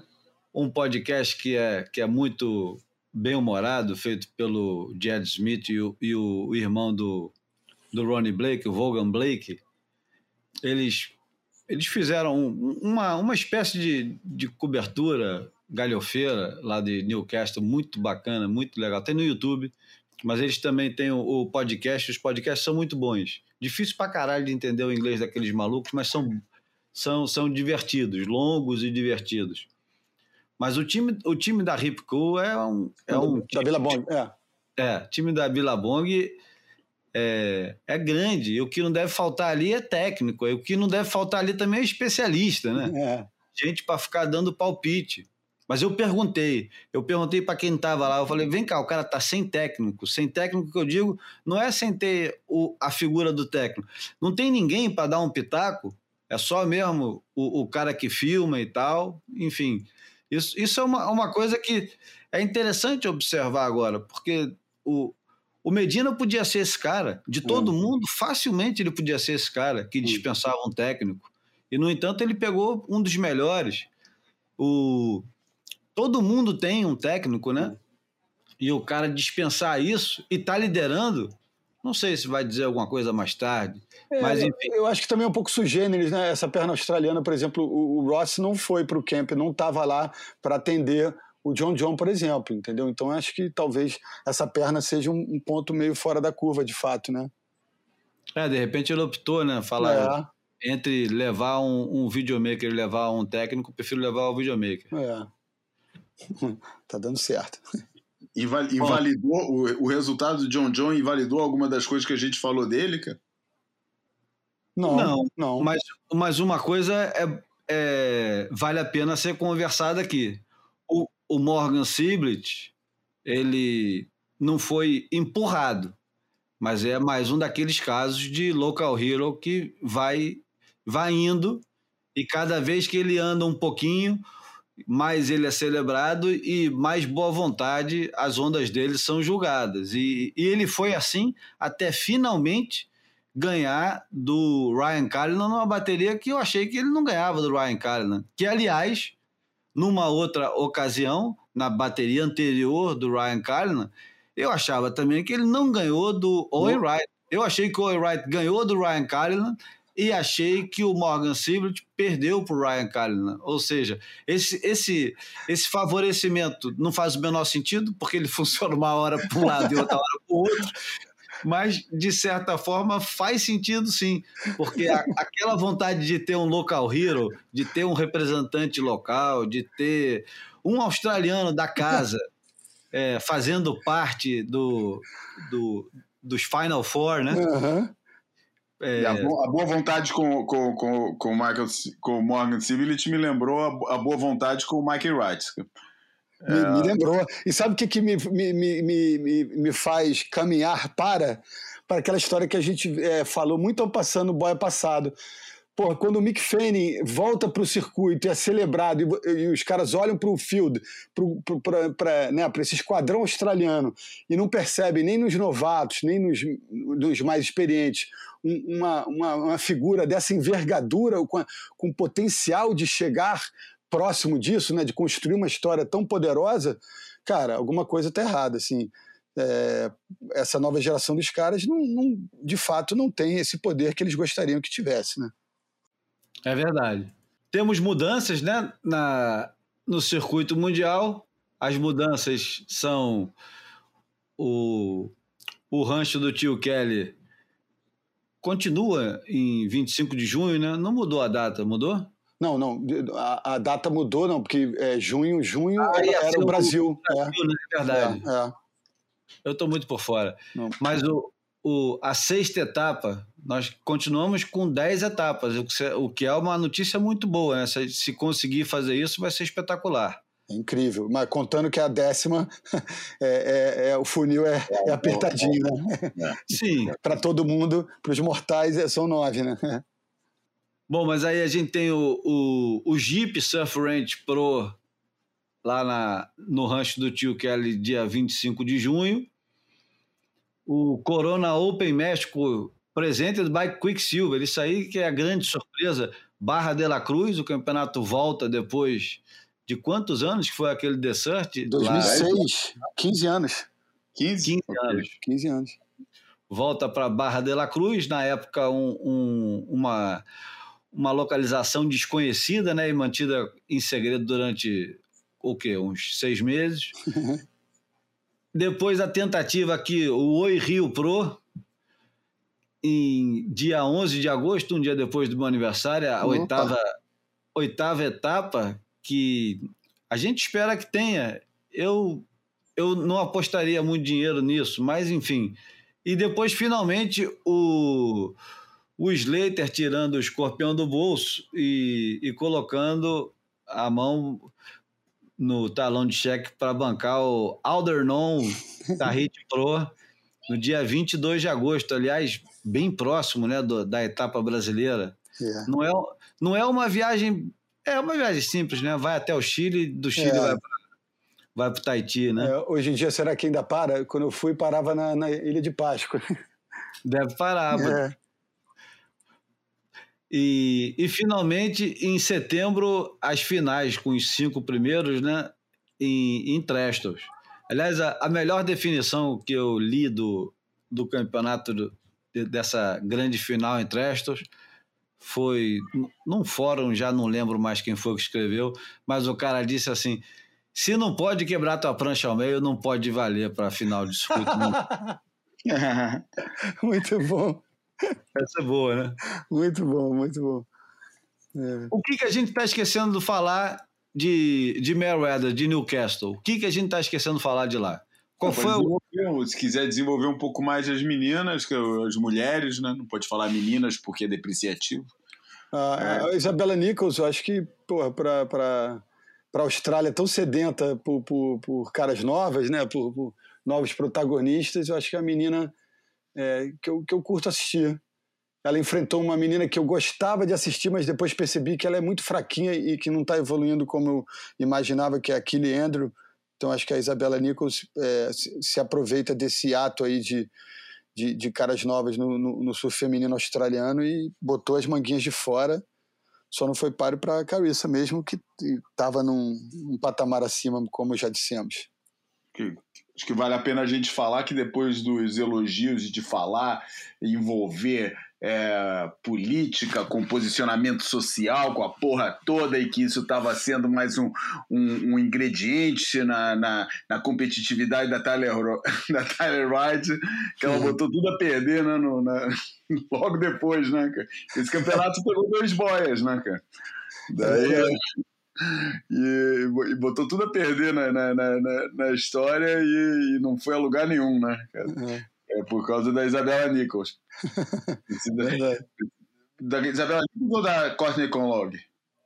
Com o que, que ela perdeu? Com a Isabela. Isabela. Exatamente, com a Isabela. É. Mas, cara, a, aí foi outro caso. Hum. É, mas diferente dos homens, porque eu acho que se nos homens ainda teve as situações todas que já foram descritas aqui, com, com o Gabriel, com o, com o é, com o, com o David Silva, etc. Porra, no lado feminino, cara, a partir de certa altura foi cariça, cariça, cariça. É. É num patamar tão diferente, cara, tão diferenciado, que, que porra, enfim. É, foi, foi uma coisa absurda, cara. Foi, pô, foi uma. Ela, a semifinal e a final, cara, foi uma goleada humilhante, cara. É. Tipo, pô, Caroline Marques pô, se ela tava. Eu acho que ela é bem. Eu acho que ela é bem forte psicologicamente, cara. A Caroline Marques. Eu acho que eu sinto que ela tem ali uma maturidade que não é da idade dela, não. É, mas. Mas, porra, foi, foi botada no lugar. É, eu acho que falta lapidar um pouco ainda algum, algumas questões, né? Eu acho que ainda é um surf que, que tem mais umas lacunas assim na, ah, na, é, e viu né, na tração, na fluidez, né? É, é, é. bem claro nessa bateria que ela tá, tá essas limitações. É. E errou duas vezes a, a, a segunda batida do mesmo jeito, cara, errando o timing de, de é. sair, da, de sair do, da, da do bottom para é. olímpica. É, da Algo até certo ponto básico, né? Exatamente. É. Que ali não era tão fácil, né? Porque é, realmente a onda tinha um timing, às vezes, meio traiçoeiro mas pô, duas vezes numa semifinal, entendeu? Pô, pegando é. a surfista do evento, que, que na véspera tinha dado aquele aéreo que, que, que deslumbrou o mundo. Aquele aéreo, porra, pro surf feminino, vou te falar, cara, aquele aéreo pro surf feminino foi a mesma coisa, citando Barra de La Cruz, foi o mesmo efeito que aquele aéreo do Andy Irons na final de Barra de La Cruz em 2015, 14, é. É, lá quando foi o, o, campeonato, que na época aquele tipo de manobra você não via que o, que o Andy Irons deu na, na, naquela final, não era uma coisa que você via assim, não era comum naquela época. E, e eu acho que para o surf feminino, esse aéreo, pô, deve ter aberto o olho de muita menina ali falando: caramba, cara, a gente tem que chegar junto disso, porque. É, a partir daqui, quem não fizer esse tipo de manobra não vai, ou, ou, ou, ao contrário, quem fizer esse tipo de manobra vai abrir uma grande distância para todo mundo. É, e, enfim, a Carissa é, realmente. Achei interessante o, o, o Vou botar aqui a discussão. O Steve Shearer escreveu que a, que a proximidade do nível de, de, de surf feminino com surf masculino em ondas de não consequência que já justifica até um campeonato misto, cara. É. Você concorda com essa visão? Ah, porra, cara, não, não sei. Eu acho que ondas com, com menos consequência. É, talvez o, o hiato entre, entre os, os cabeças do ranking no masculino e a turma lá de trás talvez é, ajude a gente a, a, a é, achar aceitável um projeto como esse, né? Agora, se, se for selecionar esses, esses caras que lutam pelo título mundial, pelos cinco, é, os cinco, as cinco vagas do Super Finals, eu acho que não, não dá para saída não. Agora, hum. se for botar, se for botar com, com uma turma um pouco da, do, de um ranking mais abaixo, acho que dá sim. É, o, o Shira, ele clama por uma um campeonato no rancho do tio Kelly entre homens e mulheres e eu acho que ali cabe tranquilamente. Se tirar o atleticismo do negócio, por exemplo, eu acho que nenhuma menina vai conseguir igualar o, os aéreos do Medina, do Ítalo ou do Toledo. É, é. Mas o, o tempo de tubo, a Joana Defé no último campeonato pegou o melhor tubo, acho que era melhor do que a dos homens. E a linha que a Stephanie faz naquela onda tão pura, tão É, bonita, é. é. é difícil pra cacete. Mas É quando bota, quando começa o negócio para valer mesmo, É. acho que se colocar um do lado do outro, é lógico que elas vão ganhar de um bocado de gente, mas quando chegar no no creme de la creme, É. Quando o funil Aí- apertar ali das quartas em diante, é. É, Fica aí difícil. vai ser, eu acho que vai ser uma chacina. É. Mas posso estar errado. Mas só corrigindo aqui, o João tinha razão. Aquela, a, a Tyler perdeu para Courtney, tá? Só, Ah, É, é, tava isso achando que não É. tinha sido pra ela, não. É, não foi, não. Pra, pra, pra É. Isabela. Foi de veterana para veterana. Se é que pode chamar a menina dessa, da idade da Tyler de veterana, né? Mas E agora, e, e o desempenho do, do Filipinho nesse campeonato? Eu acho que o, o Filipinho, para começar, eu acho que a bateria dele com o Ítalo, eu, eu esperava um. Um. É, um cabrito. hã? Um cabrito. que fosse pular Não. mais do que ele pulou. Não, pois é, eu, eu, eu, eu achei que o, o Felipe ia, levar mais para o ar o negócio do que ele levou, principalmente lembrando do que o Felipe já fez contra o John John em, na França. Aquele aéreo monstruoso de backside que ele deu, que o, o John John igualou e que ele é, depois virou em cima. Ou lembrando da, daquele aéreo que ele conseguiu acertar em Saquarema, que andou dois anos mesmo. Lateralmente, né? Incrível. lateralmente, para cima, para os É, lados, uma amplitude monstruosa.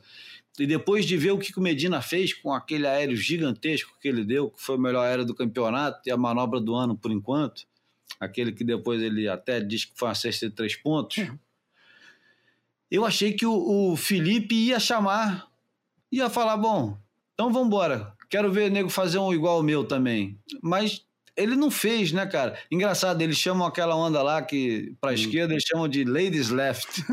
É, é ladies. Uhum. ladies left. Eu achei que o, o Felipe ia encarar aquela esquerda ali e ia tentar dar uma despirocada. Eu fiquei meio desapontado com ele. Achei que ele está surfando muito bem. Achei que ele parece mais pesado. Continua, continua é, ajuda muito ele esse, essa, esse. eu- não vou dizer que é excesso de peso, que é sacanagem. Ele Uhum. parece um pouco mais pesado, deve estar muito pouco mais pesado do que parecia. é, ele parece mais magro que estava no Havaí, Uhum. mais, mais pesado do que o normal. Isso ajuda muito ele no, no jogo de borda. Cada vez mais ele parece mais é, em cima da borda, mais afinado com a borda. Mas, de certa forma, me pareceu menos leve para voar. Foi impressão minha ou foi vocês dividem também essa impressão? Vai você, João. Eu não sei se foi menos leve para voar ou se foi com menos vontade de encaixar no estereotipo de que todo mundo espera dele. É, Será? Porra, eu, eu acho que ele. Eu, eu, eu comentei durante, durante a, a transmissão que ele que, que é, é, é admirável a forma como ele se mantém é, é, estruturado do ponto de vista psicológico depois das porradas que ele leva é, é, no, na, na, sequência de um campeonato como o Pipeline, em que, a, em que ele encaixa na, na, na imagem que, que todo mundo esperava dele, que ia, que, pô, que, ia, que ia quebrar a cara em Pipeline, que não ia pegar nada, exatamente ele encaixou totalmente nesse, nesse estereotipo e mesmo assim é, ele parece que ele parecia não se abalar, porque agora eu estou no meu elemento e no meu elemento aqui, aqui mando eu, né?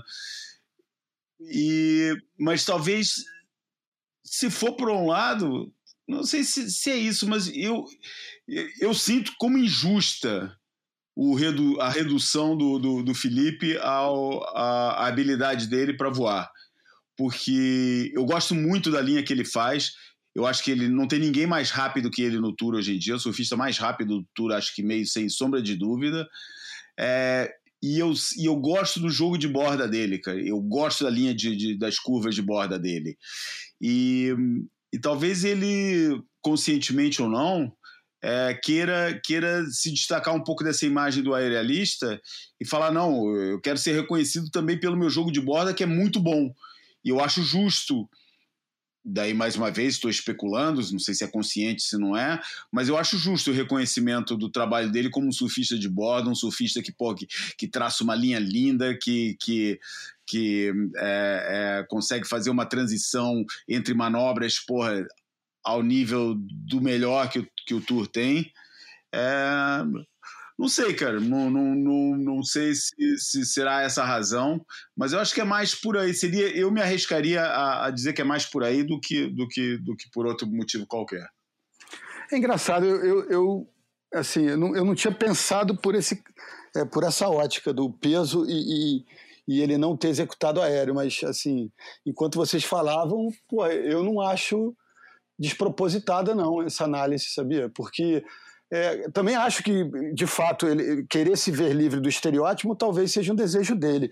Agora, eu acho que não, deve, não deveria se preocupar tanto com isso, porque se a gente for ver, ele é um cara que tem muita nota 10 na elite, né? Desde que, desde acho que talvez a primeira tenha sido 2015 lá, na primeira etapa que ele ganhou na Gold Coast, na final contra o Julian Wilson. E se a gente for olhar as notas 10 dele, ele tem, é, tem um pouco de tudo dentro, né? Claro que é super progressivo sempre, mas tem notas 10 que ele conquistou apenas com uma manobra como esses aéreos que a gente citou, e tem outras, como na própria Gold Coast, ou em Jeffreys Bay, é, ou em, em, outros lugares, que ele consegue executar uma, uma linha tão incrível sobre todos os aspectos que o 10 é inevitável, ele tira 10 antes da onda terminar, né? Então, assim, eu não sei se ele, ele deve ter esse tipo de preocupação de, de apostar mais na borda do que, do que no surf acima do lip, porque ele tem um surf de borda realmente que enche os olhos. É, então, assim, eu fico um pouco em cima do muro. É, eu não sei se. É, mais de uma pessoa veio me, me falar que percebeu ele um pouco acima do peso, ou com uma silhueta um pouco mais rechonchuda, né? E, e, isso eu não reparei, mas eu acho que é, é, de se preocupar um pouquinho, né? Porque eu acho que o, o surfista desse, do alto desempenho ele não precisa ter aquele aquele corpinho de, da galera do Instagram que tem tudo recortado, bonitinho, é, meio, meio modelo, né? Os caras precisam ter uma flexibilidade aliada à força e essas, esses corpos meio, meio fotogênicos não, é, não, não se dão a esse propósito, na maioria das vezes, né? Eles precisam ter elasticidade e força. Mas quando você vê o cara com uma, uma gordurinha pronunciada, eu acho que é, é, é, um pouco preocupante, porque essa turma tem que se alimentar muito bem e, e tem que treinar muito dentro e fora d'água, né? Então, quando o cara exibe uma, uma silhueta um pouco fora do, desse, do, do padrão dele mesmo, eu acho que a, a, alguma equação ali não está sendo praticada, né? Ou está treinando menos, ou está se alimentando um pouco pior. Então, acho que é para a gente ter um, um olhar assim para esse, esse quesito, para esse tema, com uma certa preocupação, sim. Até porque ele é aquele cara que tem que estar tá na busca, né? É, quem, quem, quem já tem os títulos mundiais, é, eu acho que tem um outro desenho, de, tem um outro projeto de, de circuito, né? O cara que está tá procurando, eu acho que ele, ele enfim, deve estar tá com as coisas muito, é, muito desenhadas e muito acertadas em nome dessa, dessa busca, né? Então me preocupa um pouco essas questões. Ele não voar e ele possivelmente estar acima do peso. A mais importante de todas nesse momento para ele é ficar entre cinco, né? É. Ele não está entre cinco. É, exatamente. Ele, ele, ele, é, o cinco composto ele é o favoritíssimo, né? Para Trestles, pelo menos na minha opinião. Agora ele precisa estar tá lá. Não adianta ele ser o favorito em Trestles e terminar em oitavo, né, no ranking. É, e, e a gente está falando agora hum. como se eu, eu falaria hum. sem medo nenhum, se pudesse apostar dinheiro, apostaria que hum a, a, disputa é por dois lugares, ah. porque três são do Ítalo, do Gabriel e do John John. Então sobraram dois.